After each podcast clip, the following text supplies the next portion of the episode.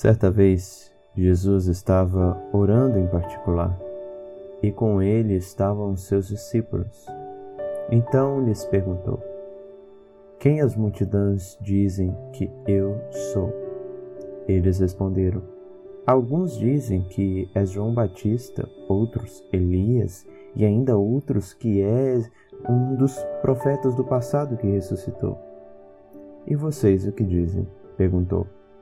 Quem vocês dizem que eu sou? Pedro respondeu: O Cristo de Deus.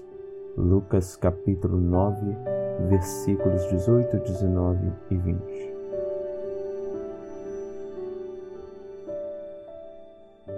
Podemos resumir essa passagem com a seguinte pergunta: Você verdadeiramente conhece Jesus Cristo?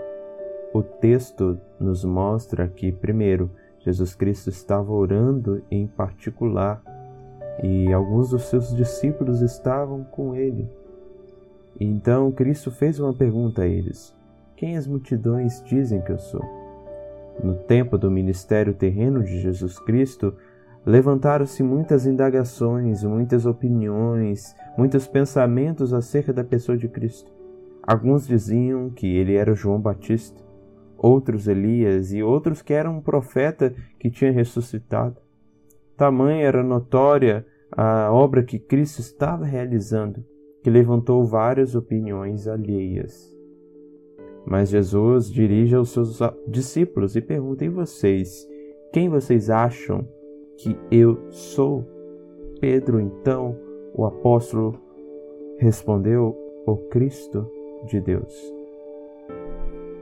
Essa passagem nos ensina pelo menos três lições. Primeiro, existem muitas opiniões alheias acerca de Cristo ainda hoje. Alguns dizem que Cristo foi um mero revolucionário, outros um mero profeta, outros apenas um homem bom e comum, sem nada de sobrenatural. Infelizmente, a história secular tem cavado, cavado o passado, ou pelo menos achado que tem cavado, para tentar comprovar suas informações e suas implicações céticas e que vão de contramão à palavra do Senhor. Mas isso é o que dizem as multidões de pessoas. Essa primeira lição que devemos ter. Ouviremos até a morte muitas opiniões acerca de Cristo mas aquelas que são claramente contraditórias se dão pelo fato de procederem de corações incrédulos que não conhecem o Senhor. Por isso, a segunda lição desse texto é que nos mostra que apenas os verdadeiros discípulos de Jesus Cristo o conhecem verdadeiramente. Ou seja, apenas os cristãos verdadeiros têm o conhecimento verdadeiro de Cristo. Pedro respondeu: Tu és o Cristo de Deus. Em outras passagens, vai dizer que essa revelação que Pedro proferiu procedeu do Espírito Santo de Deus. Então, apenas aqueles que creem em Jesus Cristo conhecem-o verdadeiramente. Os que creem em Jesus Cristo não vê ele como apenas um homem, vê como o grande Deus homem. Não veio apenas como um profeta, mas como o profeta de Deus, enviado, prometido no Antigo Testamento. Somente o cristão verdadeiro.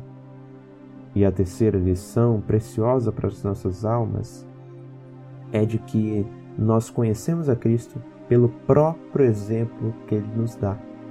O exemplo está no começo do versículo 18, que diz: Certa vez Jesus estava orando em particular. Nós só conhecemos a Jesus Cristo tendo como exemplo isso que ele fez através da oração, especialmente em particular. É muito fácil sentar num domingo para ouvir o sermão numa igreja. É muito fácil abrir o livro e começar a folhear aquelas páginas e adquirir muito conhecimento literário, intelectual. É muito fácil encher a mente, mas é perigoso o coração estar vazio.